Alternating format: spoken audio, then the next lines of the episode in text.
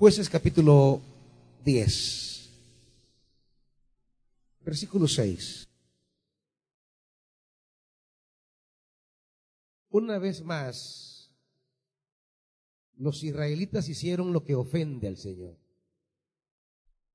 Adoraron a los ídolos de Baal y a las imágenes de Astarté, a los dioses de Arán, Sidón y Moab, y a los de los amonitas y los filisteos. Y como los israelitas abandonaron al Señor y no le sirvieron más, Él se enfureció contra ellos los vendió a los filisteos y a los amonitas, los cuales desde entonces y durante 18 años destrozaron y agobiaron a todos los israelitas que vivían en Galaad, un territorio amorreo al otro lado del Jordán.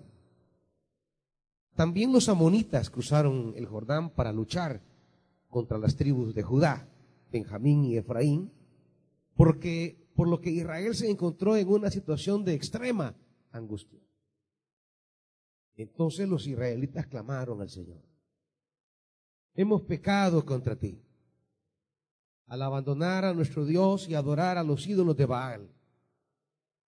El Señor le respondió cuando los egipcios, los amorreos, los amonitas, los filisteos, los sidonios, los amalecitas y los mayanitas los oprimían y ustedes clamaron a mí para que los ayudara. ¿Acaso no los libré de su dominio? Pero ustedes me han abandonado y han servido a otros dioses, por lo tanto, no los volveré a salvar. Vayan y clamen a los dioses que han escogido, que ellos los libren en tiempo de angustia. Pero los israelitas le contestaron al Señor, hemos pecado, haz con nosotros lo que mejor te parezca, pero te rogamos que nos salves en este día. Entonces se decidieron, se deshicieron de los dioses extranjeros que había entre ellos y sirvieron al Señor. Y el Señor no pudo soportar más el sufrimiento de Israel. Padre,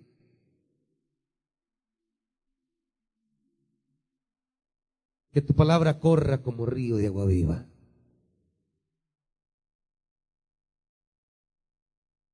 A veces la oración y la conversión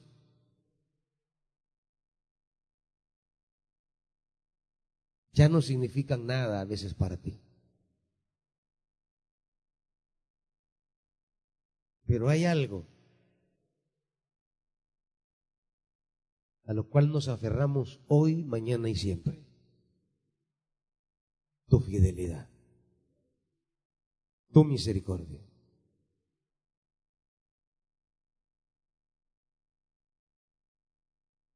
Tú te tapas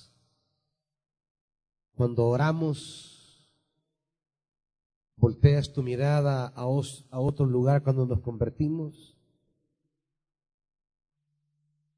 Pero hay algo que siempre está con nosotros, tu misericordia. Háblanos de tal manera que entendamos esto y podamos celebrar tu fidelidad. En el nombre de Jesús. Amén. Siéntese, amados. En lo personal, antes de entrar a la palabra, han sido 15 días eh, de gran experiencia en la palabra. La primera semana fue de trabajo duro para mí, así extenuado. Eh, 12 horas continuas estudiando, eh, escuchando especialistas en el texto bíblico y las interpretaciones eh, que, que de la Biblia se requieren para esta nueva época. Y, fue una semana cansadísima. Me tomé los días siguientes porque el año pasado que viajé a Sao Paulo y estuve una semana, igual, día entero. El evento terminó viernes, me vine sábado a, la, madrugada. No, eso, eso, eso me mató. Pasé 15 días que yo no, no, no me reponía. Ya no estamos para esos trotes, hermanitos. Entonces, eh, dije, esa locura no la vuelvo a hacer. Así que me tomé otros días para descompresionar la mente y para adaptarme. Eh, ese es un frío terrible. Fui en la época más helada, hermano. Y hasta los huesos sentía uno que, que caminando me iba a quedar paralizado. Y eso que uno se envuelve. Eh, pero es un frío, un frío, un frío. Pero Argentina es un país precioso, muy, muy bueno. Y saben que Dios fue fiel. Si yo les contara, no tengo tiempo para esto, si yo les contara cada detalle en estos 15 días de la bondad de Dios, yo más no le puedo pedir. O sea, Dios fue conmigo, pero perfecto, perfecto. Yo agradezco a Dios por su bondad, por su fidelidad y la manera en que me acompañó, me, me provisionó. Dios eh, movió a gente que, que ofrendó para este viaje, eh, aún estando allá me mandaban ofrendas. Eh, Dios fue bueno, gente, gente interesante. Yo siempre les digo, hermanos que no son de nuestra iglesia, que se dieron cuenta que andaban fuera del país, me decían, pastor, sé que anda fuera, para algo va a necesitar. Y me decían, ahí, se lo mandamos. Eh, y a mí me dejado sorprendido cómo Dios me asistió. Nunca en ningún viaje Dios me había provisto recursos como este viaje. Así que fue una bendición tremenda. El Señor se lo devolverá en gran manera. Bien.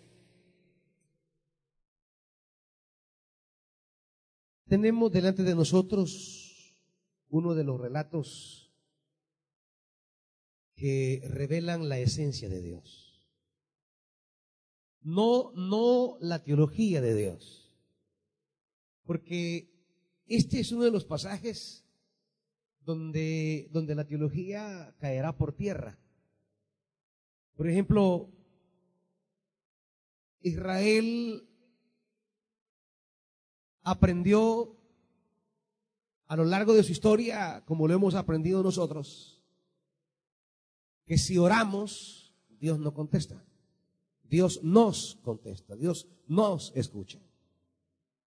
Que, que la oración es el modo divino de, de atendernos y hemos aprendido que si oramos, Él se pone en comunicación con nosotros.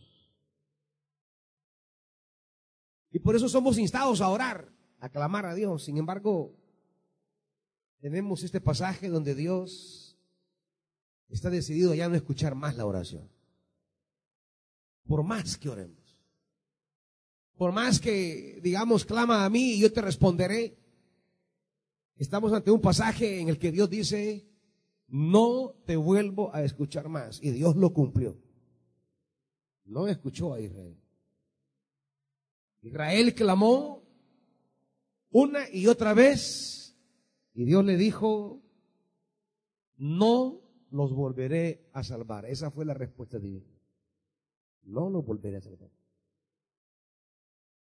La negativa de Dios para escuchar nuestra oración, nuestro gemido, nuestro clamor, nuestro dolor, aquí está. Dios se niega. Demasiadas veces Israel había jugado con esta regla de la teología. Clama y yo te responderé. Clama y yo te responderé. Israel había jugado, digamos, con esto. Y clamaba y sabía que Dios le respondería. A veces nosotros También jugamos con esas, eh, diríamos, verdades bíblicas o verdades teológicas. Clama y yo te responderé. Y, eso a veces da, da una especie, eh, diríamos, de, de autoconfianza, de saber que Dios está ahí cuando yo le clamo y por tanto a veces nos damos ciertas libertades o ciertas desorientaciones sabiendo que al orar Dios me va a escuchar. Y esto es algo que Israel eh, eh, eh, vivió. Dios, hay aquí una, una, una relación, digamos, cuando usted ve el versículo 6,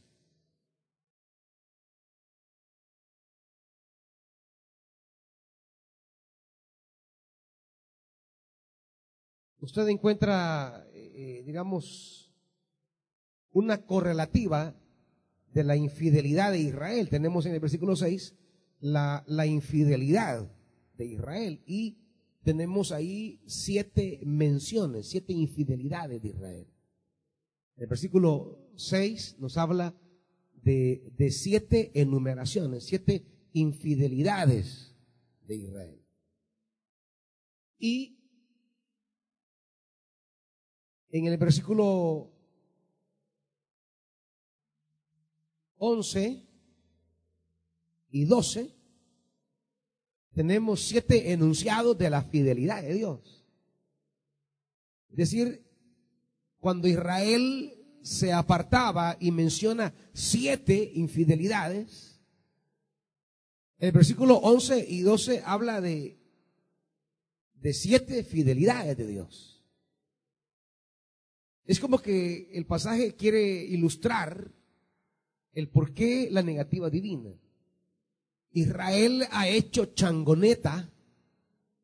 El principio clama a mí que yo te responderé. Israel ha hecho, ha hecho juguete la oración. Porque tenían una infidelidad y clamaban y Dios respondía. Tenían otra infidelidad, clamaban y Dios respondía. Dios estaba, eh, eh, digamos, presto, estaba eh, para responder inmediatamente. Y el ciclo se repetía una y otra y otra y otra y otra y otra y otra vez.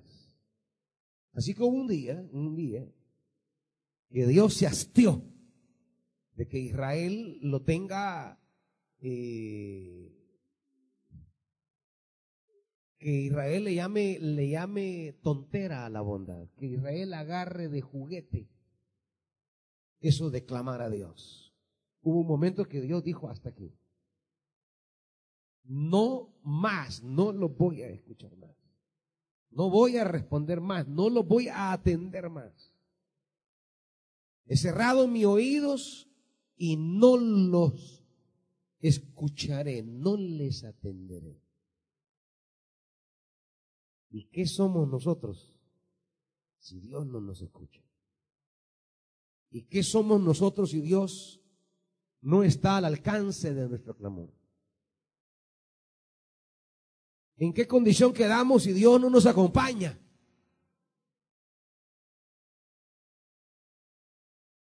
El constante clamor encontró un día una respuesta radical de Dios negativa. Dios dijo, me he hastiado ya que me estén agarrando de juguete. Pero no solamente la oración, también la conversión. Israel reconoce y dice, hemos pecado, versículo 10. Y vuelve a repetirlo en el 15, hemos pecado. Y el 16 dice, y se, se, se deshicieron de los dioses extranjeros que había entre ellos y sirvieron a Dios, pero usted no encuentra que Dios le respondió. O sea, el principio de aquello, de aquel, de aquel pasaje, si se convirtiera en mi pueblo sobre el cual mi nombre es invocado, yo los escucharé. no, no, aquí no funcionó. Israel se convirtió, Israel abandonó los dioses, Israel comenzó a servir a Dios y Dios tampoco reaccionó. No es aquello de que ya me convertí, ya le di muestras a Dios que quiero cambiar, ya le di a Dios eh, eh, muestras que soy diferente. Por gusto. No sirvieron de nada. El haber dado el giro y que Dios vea que le estamos sirviendo de corazón, tampoco. Imagínense ustedes cuando el servicio ya no importa. ¿Qué sería de nosotros pensar que lo que nos ha enseñado la palabra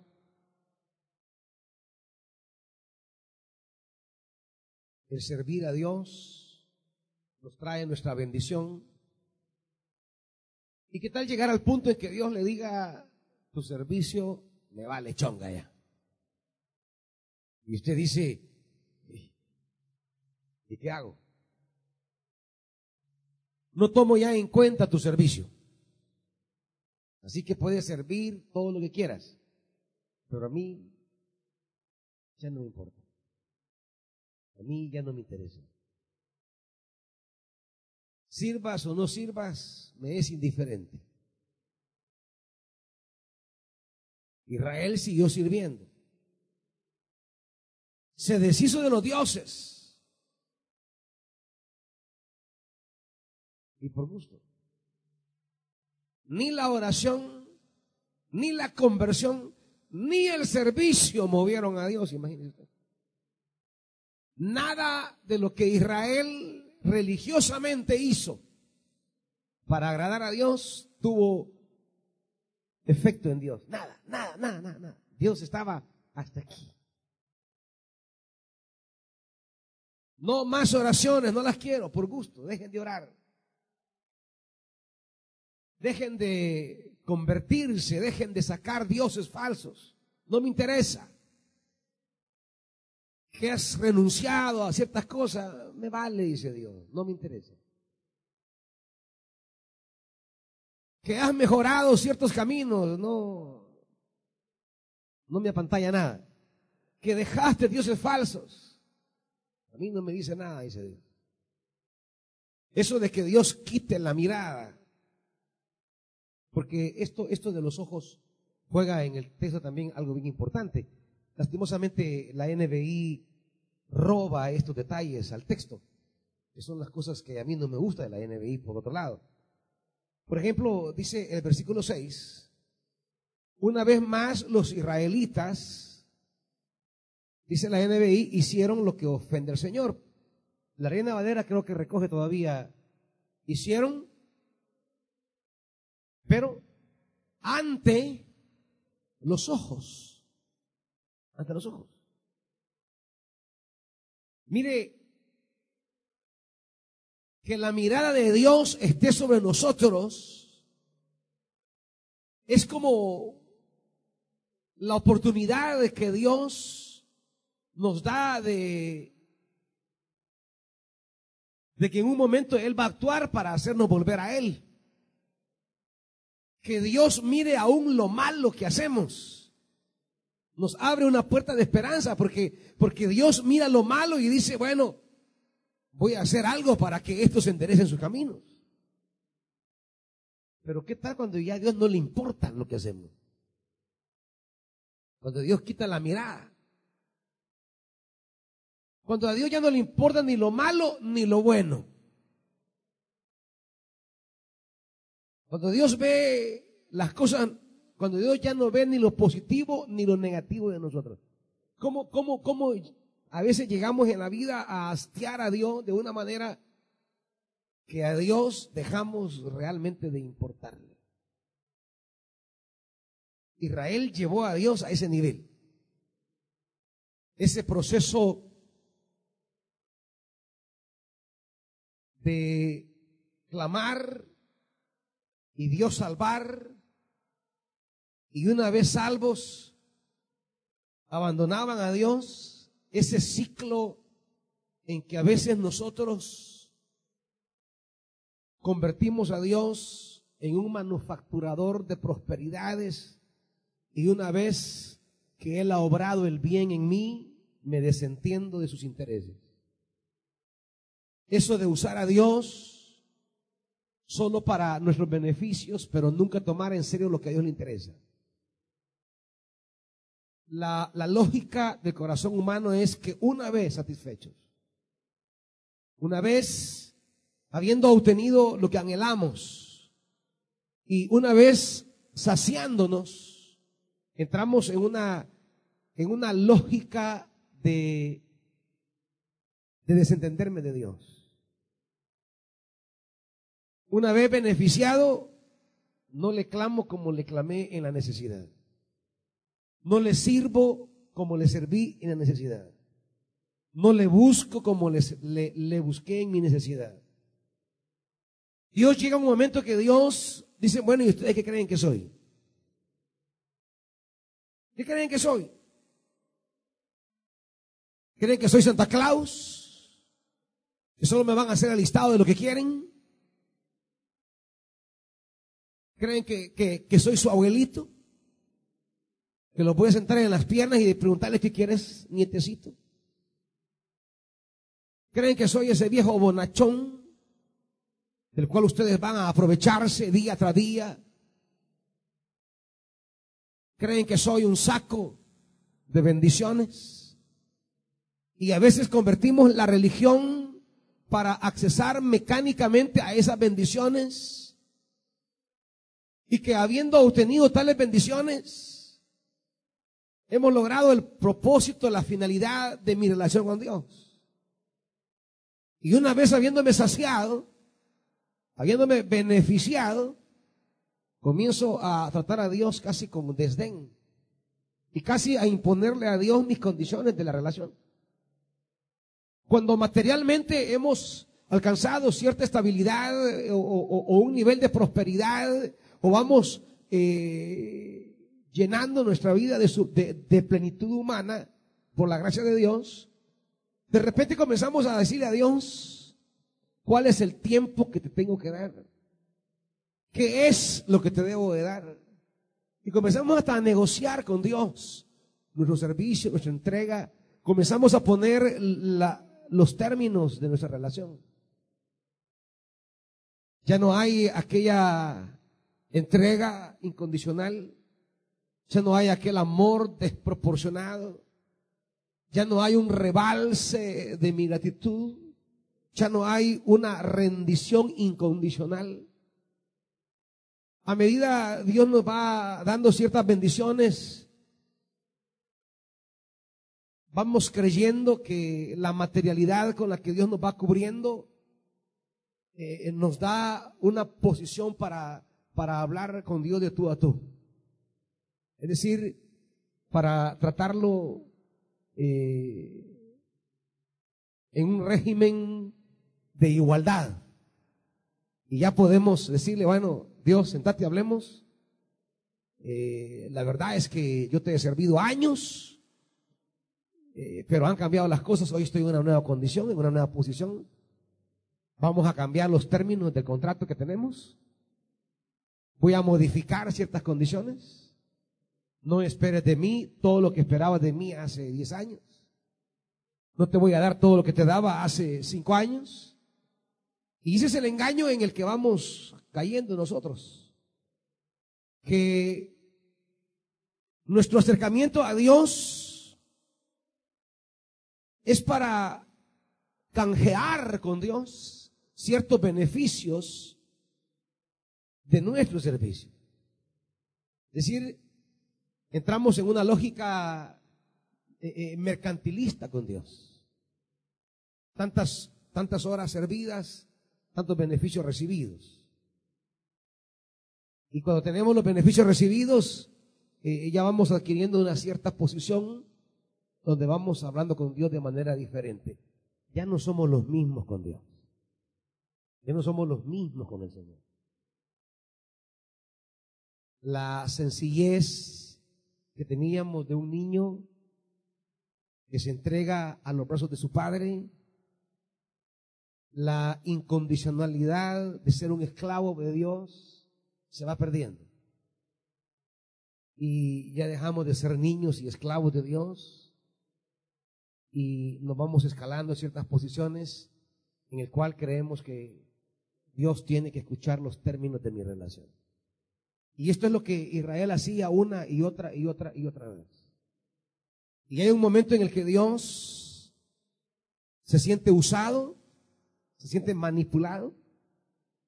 Un momento en el que Dios siente que, que la misericordia constante que Él ha manifestado al clamor de Israel ha sido tomada por, por juguete y que Israel, una vez beneficiado, se olvida de, de entender que los términos de mi relación con Dios son de cara a alcanzar cierto compromiso con Él, a cumplir expectativas divinas y no meramente a llenarme de los beneficios eh, que Dios pueda darme. Muchos, muchas bendiciones y muchos bienes materiales que Dios nos da no son el estado último ni son la finalidad última de mi relación con Dios. Son accesorios, todo lo que Dios nos dé para vivir la vida plenamente no es la finalidad de nuestra relación con Dios. No es ser adornado con bendiciones. No es, no es la finalidad última de mi relación con Dios.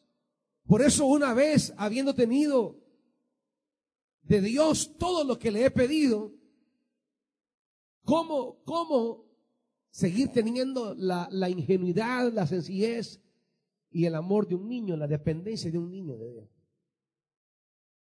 ¿Cómo teniendo tantas bendiciones materiales, seguir teniendo la, la, entrega incondicional de alguien que es un esclavo y no tiene derecho de nada? Saber que nunca le pondré a Dios una condición. Saber que Él sigue siendo el rey. Saber que Él sigue siendo mi proveedor. Saber que, que todo depende de Él. Ese, es, eso es lo que más cuesta en la vida, hermanitos. Superar la idolatría mental que nos crean los bienes materiales. Superar el sentimiento de autonomía y autoindependencia que nos da la materialidad y, y, y las cosas que vamos alcanzando. Que llegamos a ser profesionales, que llegamos a tener trabajo, que llegamos a tener un buen negocio, que llegamos a tener eh, eh, eh, una buena posición en el trabajo, que llegamos a tener ciertas buenas amistades, que llegamos a alcanzar una cierta comodidad en la vida. El drama, el drama de la vida es cómo, habiendo alcanzado ese nivel, mis, mis términos con Dios jamás cambian que siguen siendo los mismos. Pero Él no cambia los términos de la relación y nosotros sí los cambiamos. Lo que Dios experimentó es que Él se mantuvo fiel al, al pacto hecho y a las, a las cláusulas, a las condiciones, a los términos de esa alianza Dios se mantuvo fiel, Él nunca cambió. Pero Israel cambiaba los términos periódicamente. Dios intervenía, lo salvaba, lo redimía. Israel, una vez estable, cambiaba los términos. Israel se olvidaba. Israel se sentía en una posición que podía disponer de su vida independientemente de Dios.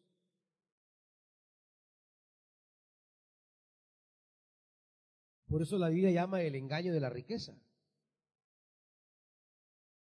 Bendito el hombre y la mujer que siendo bendecido y llena su vida de riquezas, no se deja engañar por las riquezas.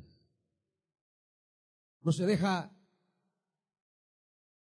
dominar, no se deja dormir, no cambia, no cambian los términos de su relación con Dios. Sigue sirviéndole hoy, que puede elegir el restaurante que quiera para ir a comer, sigue sirviéndole con la misma entrega como cuando no tenía para comer nada. Ese, ese, es el asunto. ¿Cómo soy con Dios? como cuando no tenía nada.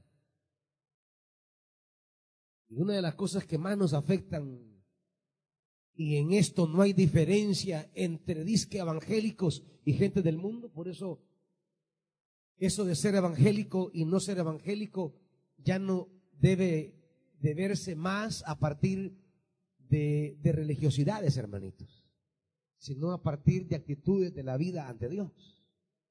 ¿Me entiende? Ya no aquello de decir, ah, nosotros no adoramos la Virgen, nosotros no, no, no vamos a la... No, no, no, no. Ese, las religiosidades no son más los distintivos entre un seguidor de Jesús y uno que no le sigue. Es la mentalidad con la que yo sirvo a Dios, con la que yo camino con Dios. Es la mentalidad. Y en esto, a veces, evangélicos y no evangélicos se parecen. En esa, en esa manera de manipular a Dios. Usando el aparataje religioso para conseguir beneficios con Dios. Y una vez conseguidos, pues nos desentendemos de lo que Dios quiere. Y esa es la religión. El católico le irá a poner una vela a un santo. Quizá usted no irá a ponerle la vela a un santo, pero, pero va a la iglesia evangélica y quiere cumplir las prerrogativas evangélicas. Quizá la manera sea distinta, pero en la base es la misma actitud. Quizá usted dice, yo no voy a, a, rogarle a la Virgen de Fátima. Pero no esté creyendo que porque no le ruega a la Virgen de Fátima, su religión es distinta a la de él. Porque el equivalente a prenderle una, una, una vela a un santo son las religiosidades evangélicas la actitud con la que nos acercamos a Dios es la misma. Quizás no le ponemos una vela, pero hacemos cuantas cosas más religiosas en la iglesia para, querer eh, alcanzar de Dios un beneficio.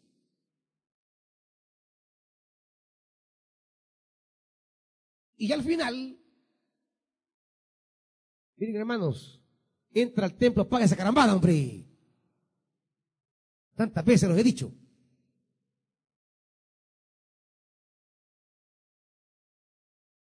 Pero en el fondo, en el fondo, la actitud religiosa es la misma. Solo usamos a Dios para nuestro beneficio. Solo usamos a Dios para, para estar yo bien, para alcanzar un estilo de vida eh, digno, bueno, estable. Pero una vez que hemos alcanzado, Dios, Dios ya no significa para nosotros nada. Su llamado, su, sus objetivos, Dios tiene propósitos para la creación, Dios tiene propósitos para la vida humana. Dios tiene intereses. Dios tiene una, una, una visión de, sociedad que quiere construir. Dios sueña con un mundo diferente. Dios sueña con nuevas generaciones. Y, y, y, y Él nos convoca. Él nos llama para ser compañeros de misión. Dios, Dios nos llama para ser compañeros en el trabajo juntos. Dios nos llama para, para, para ser constructores de una nueva sociedad. Pero, pero la religión evangélica o católica o la que sea nos orienta a entrar en una relación con Dios de materialidad. Y una vez satisfecha mi materialidad, pues el sueño de Dios de otro mundo realmente no me interesa porque ya estoy bien. Me puede interesar el sueño de un mundo justo cuando no tengo nada. Pero cuando ya estoy lleno, ¿qué me importa la justicia? Cuando ya no soy esclavo, sino que soy Señor, pues ¿qué me importa la justicia? Cuando, cuando mis hijos estén bien, pues ¿qué me importan los hijos de otro? Pues cuando mi mesa está llena, ¿qué me importa la mesa vacía? Cuando tengo para elegir entre 20 pares de zapatos, que me interesa el que solamente tiene un par o el que no tiene ni uno. Cuando ya puedo disponer de una buena presentación y tengo recursos para, para, para vestirme como me desea, eh, la gana, como me da mi, mi placer, pues qué me importa cómo anden desarrapados los demás. Es decir, cuando, cuando, cuando cuando estamos bien, el mundo, el mundo, la mentalidad del mundo es, una vez yo esté bien, pues realmente qué me importa los que están mal. Pero la esencia del Evangelio es que si bien Dios nos quiere bendecir y tenernos bien,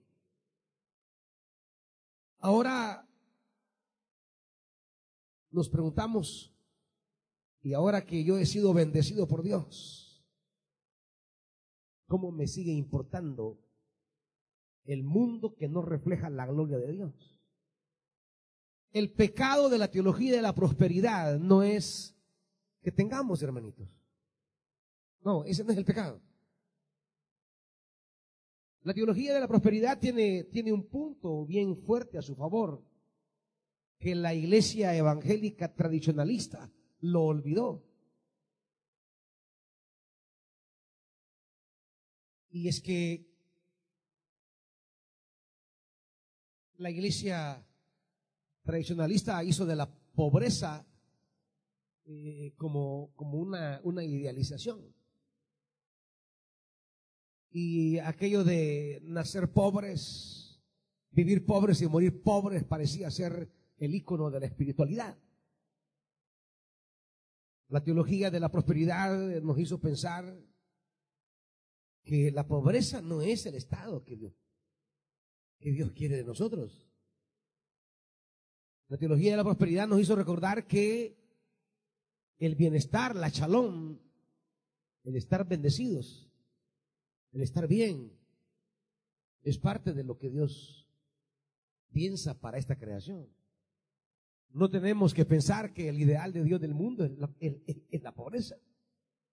No tenemos que pensar que lo que Dios quiere es que que todos seamos pobres.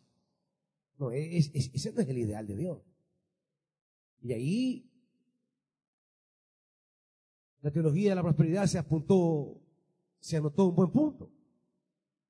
El problema de la teología de la prosperidad es que convirtió la riqueza en un fin. El problema de la teología de la prosperidad es que cree que la intención de Dios es que seamos ricos y nada más. Nos hizo, nos hizo creer ya no que Dios busca una vida digna, sino una vida ostentosa.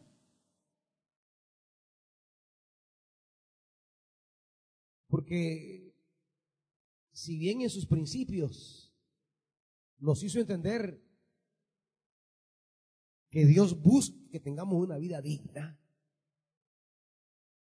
pero de repente convirtieron la dignidad en ostentosidad. De repente convirtieron la riqueza en, en la cúpula, la coronación de la vida humana. Y todos estos predicadores de la prosperidad convirtieron la riqueza en el fin divino para la vida humana. Y por eso esas iglesias ricas, adineradas, y esos teleevangelistas y esos predicadores de la de, del avivamiento, no les importan los pobres. No les interesa la justicia en el mundo. Son amantes de construir sus imperios, sus megas templos.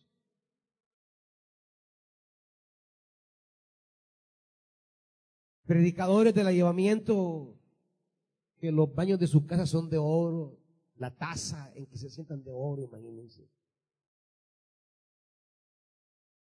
Que creen que ya no pueden andar con el resto de los mortales porque están en un estatus casi semidivino.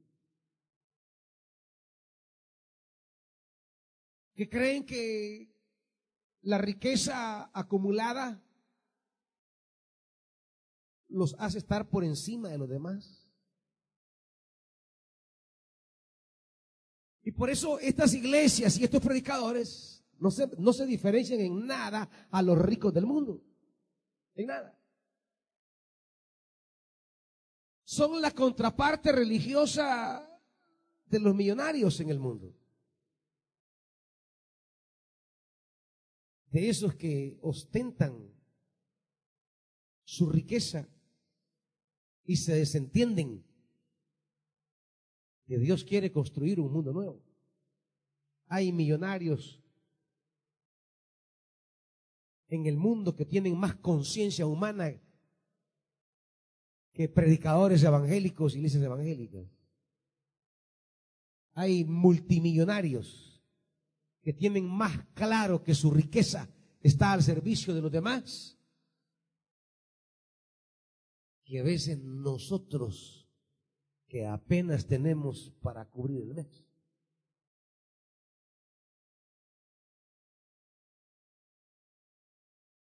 Por eso la teología de la prosperidad es una miseria. Y son miserables quienes los predican porque han convertido, que han creído que el mayor tesoro que pueda tener el ser humano es la riqueza.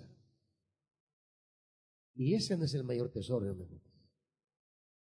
El mayor tesoro que podamos tener es contribuir a un mundo soñado por Dios. Contribuir a un mundo anhelado por Dios. Algo que Dios tiene entre ceja y ceja. Algo que a Dios se le ha metido en la mente y en el corazón. Y que nosotros, cuando Jesús nos llamó, decidimos caminar junto a Él para entregarle al Padre el mundo que Él sueña. Ser seguidor de Jesucristo, ser cristiano, ser evangélico, es caminar junto a Jesús para un día ofrecerle a Dios una creación marcada por la justicia, la solidaridad, la fraternidad. Y ese es el trabajo que tenemos como iglesia. Como nosotros, que vamos por la vida siendo bendecidos, que no renunciamos por el Evangelio mismo, no renunciamos a las bendiciones materiales. Sabemos que son necesarias para el sustento y para la dignidad humana. No renunciamos a los recursos que deba tener una iglesia para, para movilizarse. Quizá habrá iglesias por ahí y pastores que prediquen contra el diezmo y las ofrendas. Y claro, los entiendo. Quizás son un grupo de personas que no tienen mayores ministerios, que se reúnen tal vez para un momento de fraternidad y de pasarla bien y, y comer juntos y estar tranquilos. Pero no hay agenda de reino, no hay trabajo en el campo. Entiendo, entiendo que no tengan quizás mayores gastos y pueden vivir sin diezmos y ofrendas.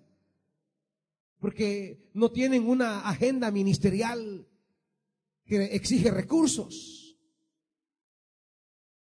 Y quizás por eso pueden decir, podemos sobrevivir sin diezmos y ofrendas. Sí, quizás. Pero una iglesia, al igual que Jesús, que está comprometida en la misión y en el trabajo, necesita de recursos.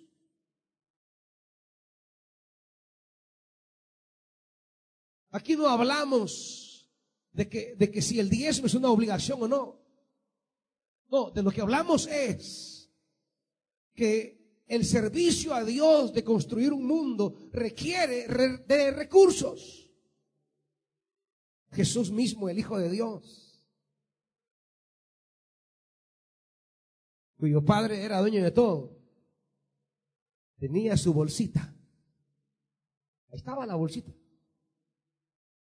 La bolsa común, dice el Evangelio, la cual administraba Judas, ¿se recuerdan? Y, y, y esa bolsa, ¿cómo se llenaba? Er, ey, apaguen eso, hombre.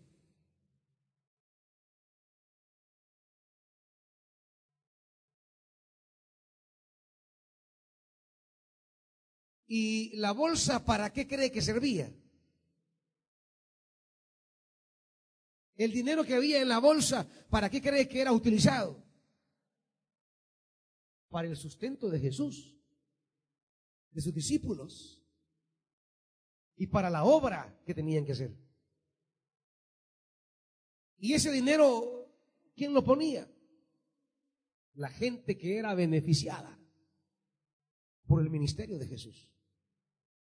La gente que era bendecida por el ministerio de Jesús. Por eso dice Lucas, Lucas 8, que es uno de los modelos que tenemos de, de eso. Dice Lucas 8, versículo 1. Vamos rápido. Después de esto, Jesús estuvo recorriendo los pueblos y las aldeas, proclamando las buenas nuevas del reino de Dios. ¿Qué tenemos aquí? El ministerio. Jesús no era alguien que se encerraba en cuatro templos, eh, en cuatro paredes del, templo para hacer su cultito. Y si quizás una iglesia que media se reúna por allí para celebrar, quizás no necesite de diezmos y ofrendas. Quizá basta que uno, dos o tres ofrenden para la luz o cualquier otra cosa. Pero recorrer pueblos y aldeas proclamando las buenas nuevas del reino de Dios es otra cosa. Solo pensar en los renuevos una iglesia que decide servir la palabra y la libertad de Dios a personas que no la tienen sin cobrar un cinco.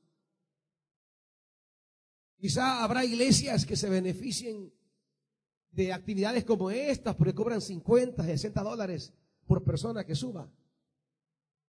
Y quizás reúnen buenas cantidades de dinero y, y tienen derecho si quieren hacerlo. No juzgo eso. De hecho, son gastos.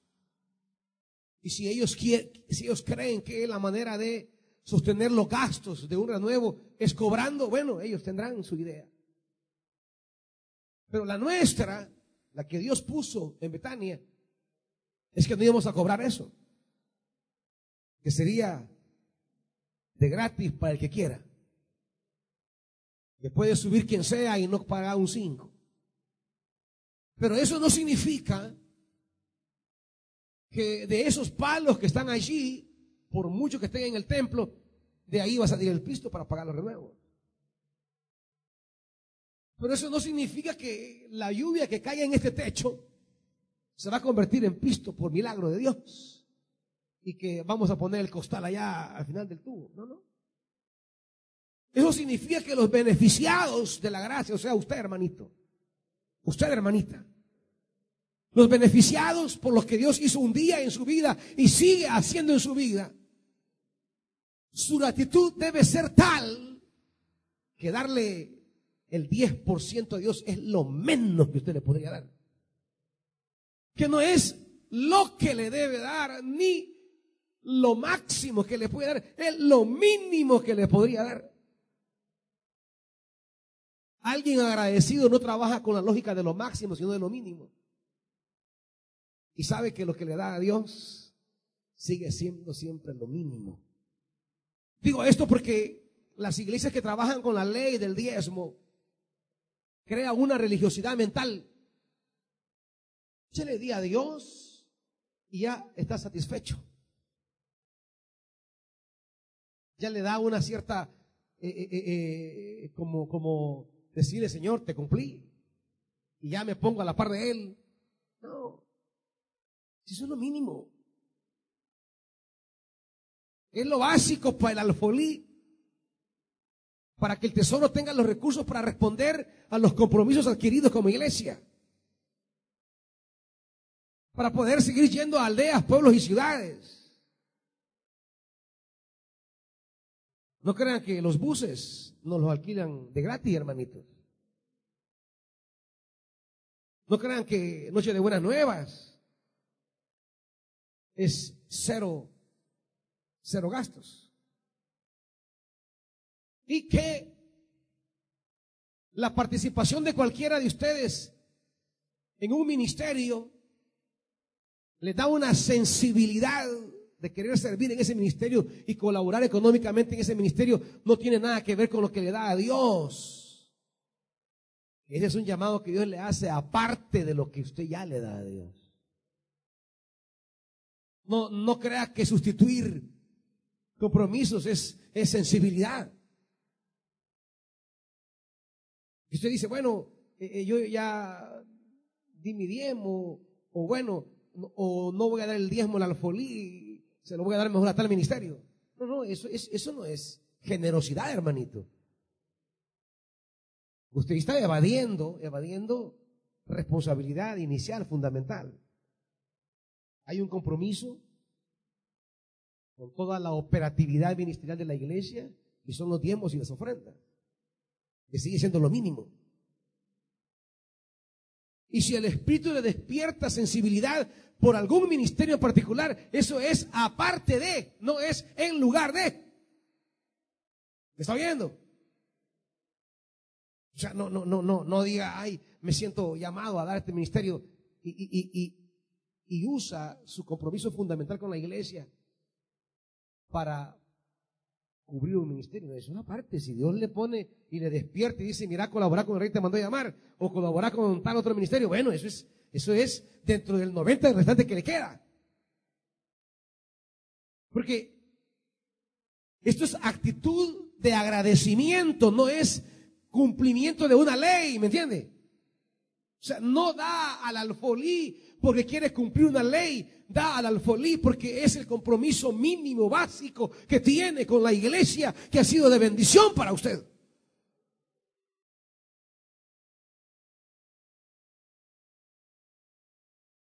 Y si el Espíritu le despierta compromiso con otro ministerio, es un excedente del resto que Dios le deja que usted se quede, de ese 90% que le queda. Pero es la mentalidad con la que servimos a Dios. Este, es el problema de Israel.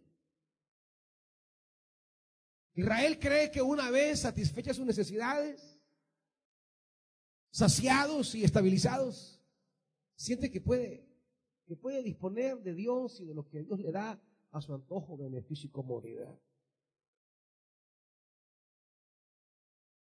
Aún puede darle la espalda y ya no tiene el mismo amor de servirle como antes.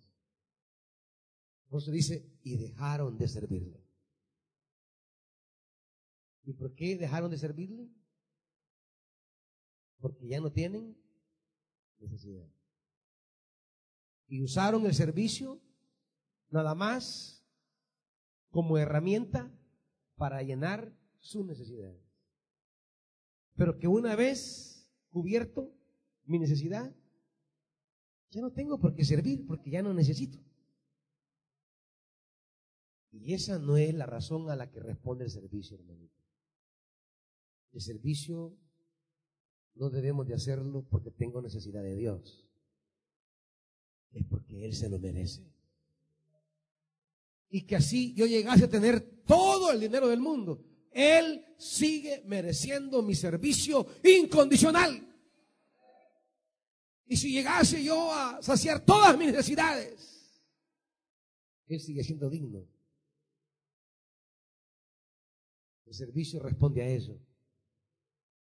Pero la religión nos enseña a usar, sea el servicio o la vela a la Virgen, como un mecanismo religioso para accesar a beneficios divinos y una vez obtenidos, pues ya me olvido. ¿Están oyendo, hermanitos? Hubo un momento que Dios dijo, ya no, estoy hastiado de esto. Ustedes me manipulan, ustedes me usan. Ustedes no han entendido quién soy yo. Ustedes no han entendido qué es lo que yo quiero.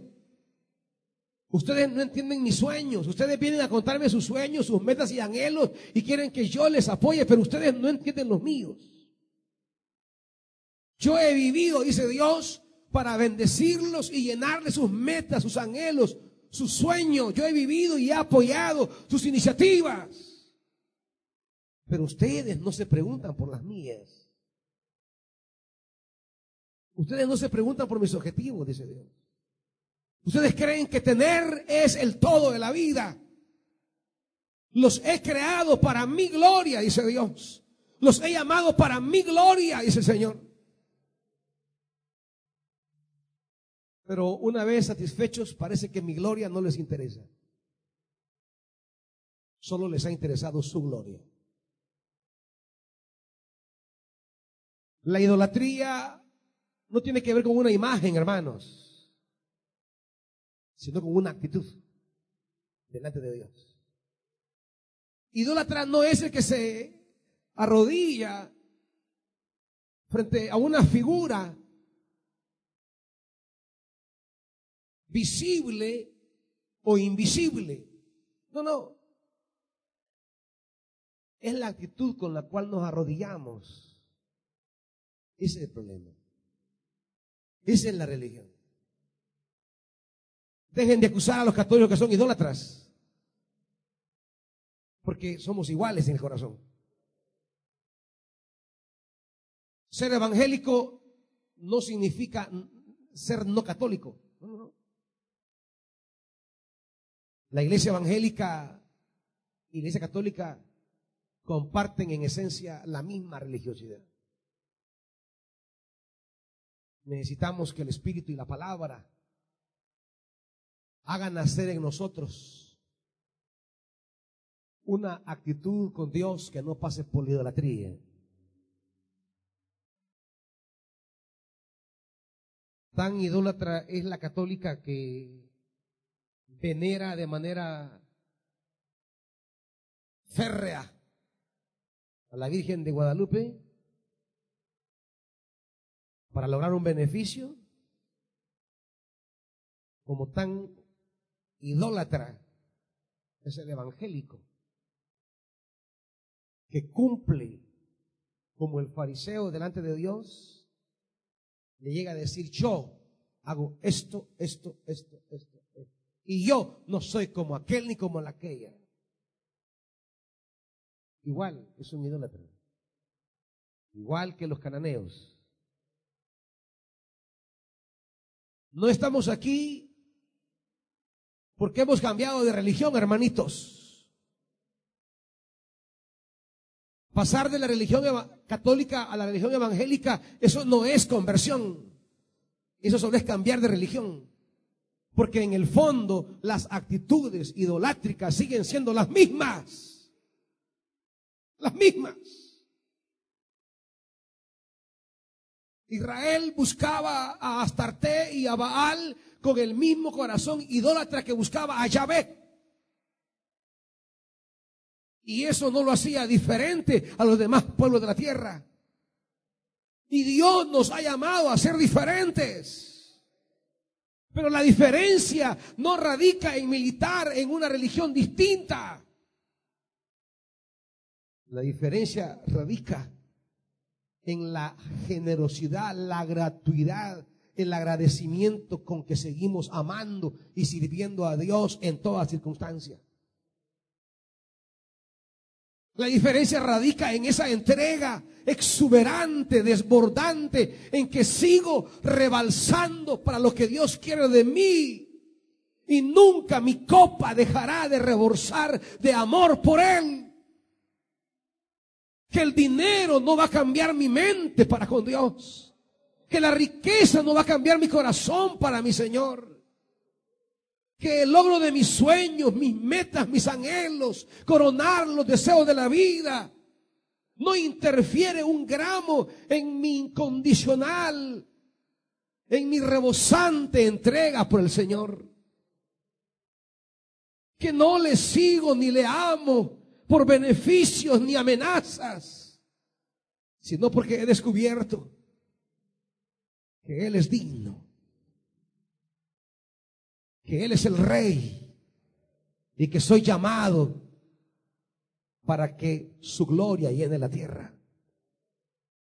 De tal manera que en el valle o en la montaña, camino con Él. En la riqueza o en la pobreza, camino con Él en la escasez o en la abundancia, mi corazón rebosa por Él. Que mi vida con Él no está determinado por mi materialidad. Sea que no tenga o sea que tenga. En mí fluye amor por Él. Le sigo hasta la muerte y hasta las últimas consecuencias. Esta es la iglesia que Dios quiere. Esta es la iglesia que Dios desea. Que cuando Dios haga rebosar tus manos de generosidad y de bendición, tú sigas llorando ante Él como un niño.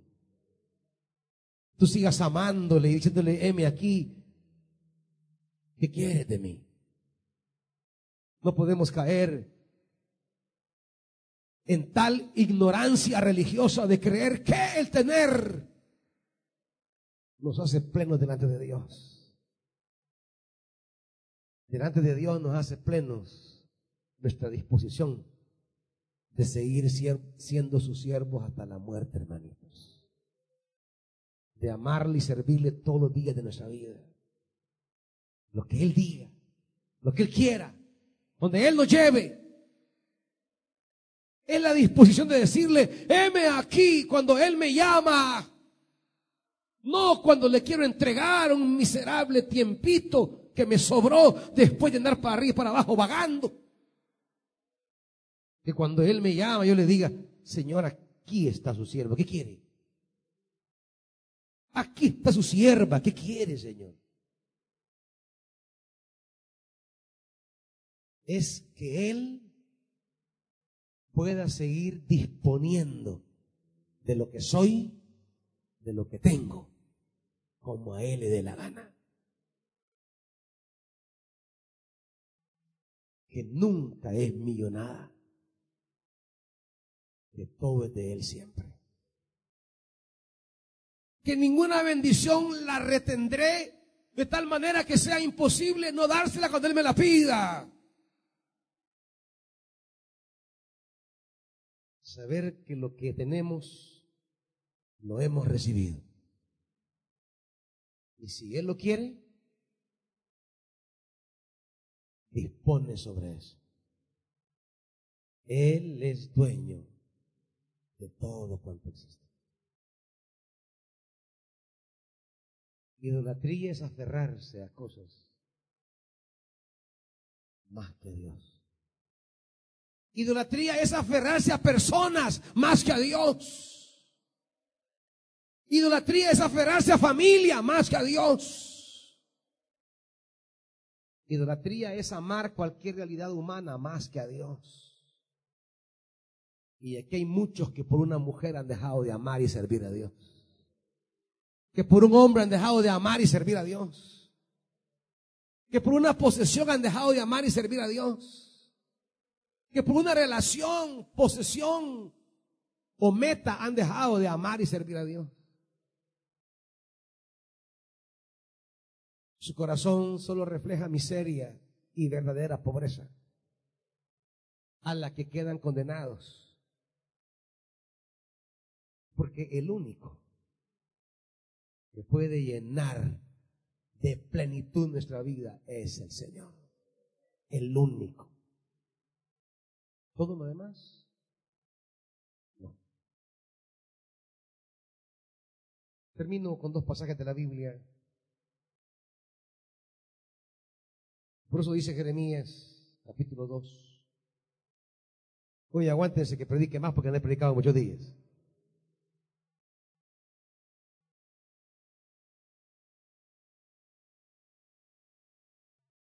Jeremías capítulo 2.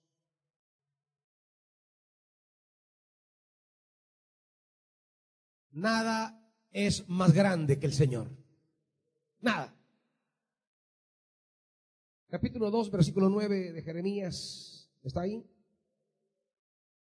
Por eso aún voy a entablar un litigio contra ustedes.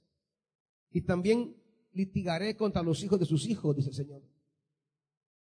Crucen las costas de Chipre y miren. Envíen mensajeros a Cedar e infórmense bien Fíjense si ha sucedido algo semejante.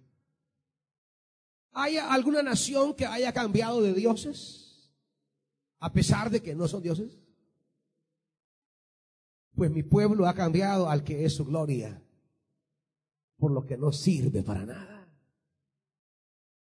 Espántense cielos ante esto, tiemblen y queden horrorizados. Dos son los pecados que ha cometido mi pueblo. Me han abandonado a mí, fuente de agua viva, y han cavado sus propias cisternas, cisternas rotas que no retienen agua.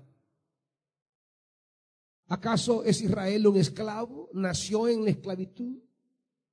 ¿Por qué entonces lo saquean? Los leones rugieron contra él, lanzaron fuertes gruñidos, dejaron desolado su país, sus ciudades fueron incendiadas, ya nadie las habita. 17. ¿No te ha pasado todo esto por haber abandonado al Señor tu Dios mientras Él te guiaba por el camino?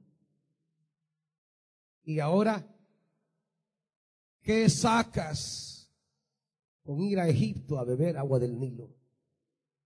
¿Qué sacas con ir a Asiria a beber agua del Éufrates? Tu maldad te castigará, tu infidelidad te recriminará. Ponte a pensar cuán malo y amargo es abandonar al Señor tu Dios y no sentir temor de mí, afirma el Señor Todopoderoso. La, la, la, ineficacia, lo inservible que es abandonar al Señor.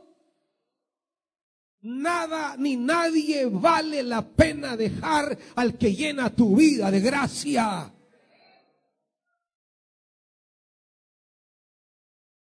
Astarte no lo vale, Baal no lo vale, Asiria no lo vale, Egipto no lo vale. Al final,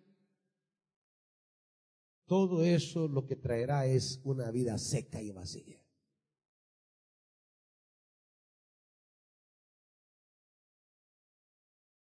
El Señor. Ese Señor que se resistió a ver la oración, que se resistió a ver la conversión, que se resistió a ver el servicio. ¿Sabes lo único que movió a ese Señor? Dice el texto que leíamos en jueces Dios ahí lo dejó. No quiso ver nada. Hagan lo que quieran, no me importa. Pero hubo algo, el, texto dice, y, y su alma, dice el hebreo, su alma se acortó al ver el sufrimiento de Israel. Hay algo que Dios no pudo dejar de ver. Y nos lo dice Oseas, vamos a Oseas rápido. Nos lo dice Oseas de una manera muy gráfica, Oseas capítulo 11.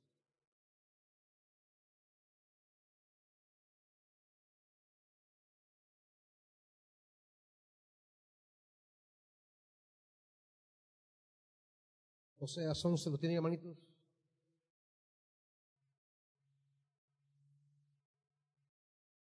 Versículo 3, yo fui quien le enseñó a caminar a Efraín. Yo fui quien lo tomó de la mano, pero él no quiso reconocer que era yo quien lo sanaba. Lo atraje con cuero de ternura, lo atraje con lazos de amor. Le quité de la cerviz el yugo y con ternura me acerqué para alimentarlo. Siete, mi pueblo está resuelto a renegar mi nombre. Por eso, aunque me invoquen, no los exaltaré. Decisión divina, como en jueces. No más. Ya mucho me han utilizado. No más. Pero viene la reacción divina. Ocho. ¿Cómo podría yo entregarte, Efraín? ¿Cómo podía abandonarte, Israel? No, yo no podría entregarte como entregué a Alma. Yo no podría abandonarte como a Cebollín. Dentro de mí el corazón me da vuelcos. Se me conmueven las entrañas, dice Dios. No daré rienda suelta a mi ira, ni volveré a destruir a Efraín, porque en medio de ti no está un hombre, sino estoy yo, el Santo de Israel.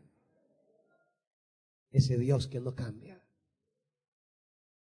Ese Dios que en su bondad siempre vuelve por nosotros.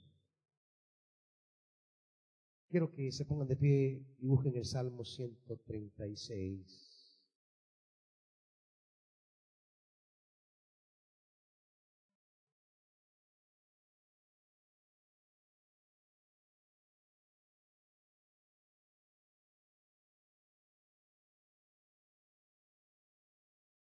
Yo voy a leer, y termino con esto, yo voy a leer el primer enunciado y todos ustedes deben decir a voz en cuello, me gusta la traducción de la Reina Valera porque para siempre es su misericordia.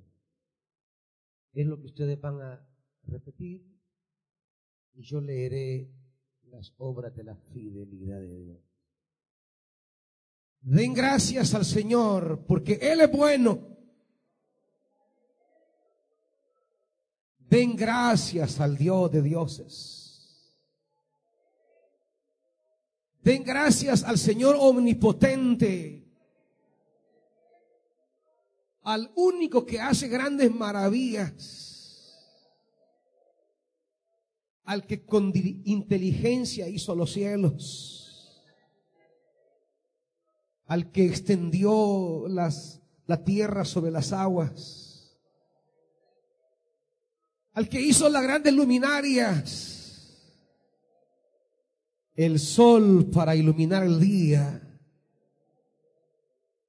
la luna y las estrellas para iluminar la noche,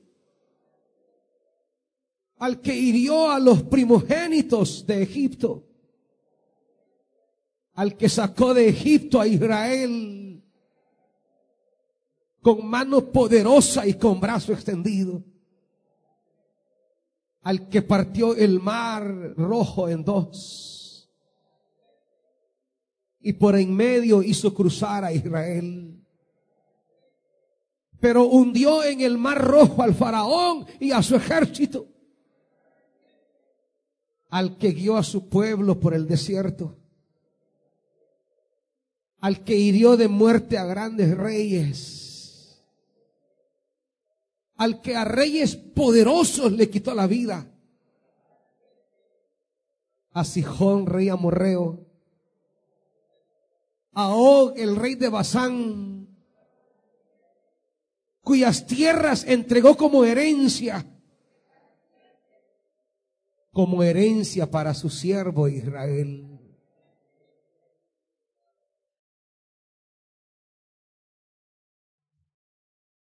al que nunca nos olvida aunque estemos humillados, al que nos libra de nuestros adversarios, al que alimenta a todo ser viviente. Den gracias al Dios de los cielos.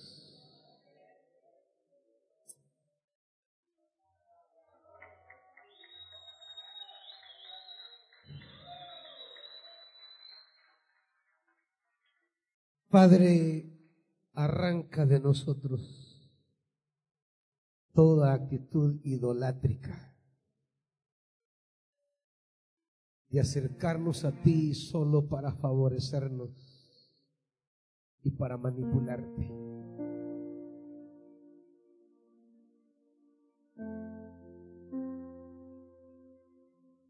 Haznos amarte con toda la mente, con todo el corazón, con todas las fuerzas del alma. todos los días de nuestra vida. Estemos como estemos. Tengamos lo que tengamos.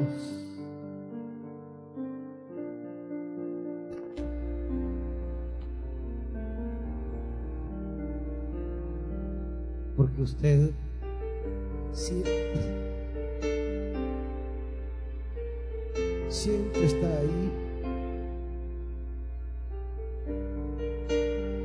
Su fidelidad y su misericordia son para siempre.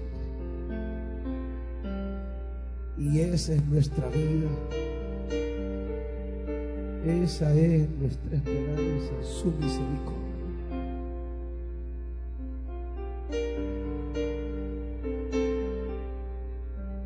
Su compasión. Nada podemos hacer para comprarte. Nada de lo que te damos será suficiente. Y perdona si hay algún corazón que cree que ya le da suficiente a Dios.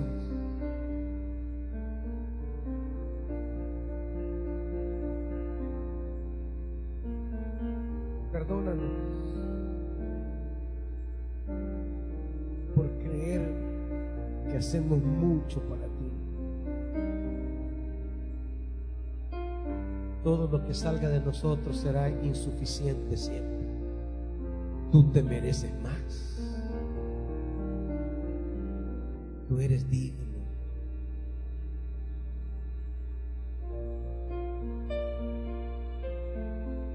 Tu bondad, tu misericordia son nuevas cada mañana.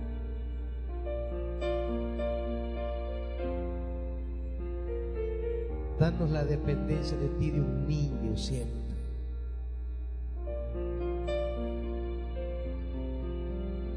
Danos un corazón agradecido siempre. Que rebose en nosotros, amado Espíritu Santo. Que rebose siempre la gratuidad hacia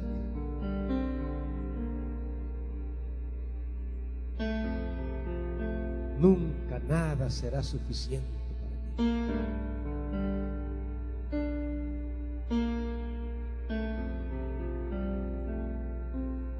Arranca esa idolatría de creer que ya te compramos.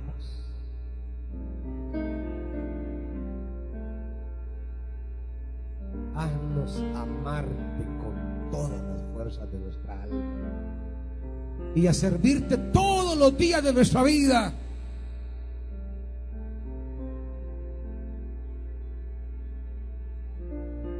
Todo lo que tenemos de ti lo hemos recibido. Todo lo que tenemos tuyo es. Y tú puedes disponer el día que quieras de lo que somos y tenemos. Tuyo somos. Tuyo somos. En la vida o en la muerte tuyo somos. En la riqueza o en la pobreza tuyo somos. En la enfermedad o en la salud tuyo somos. Sea que vivamos o que muramos, tuyo somos.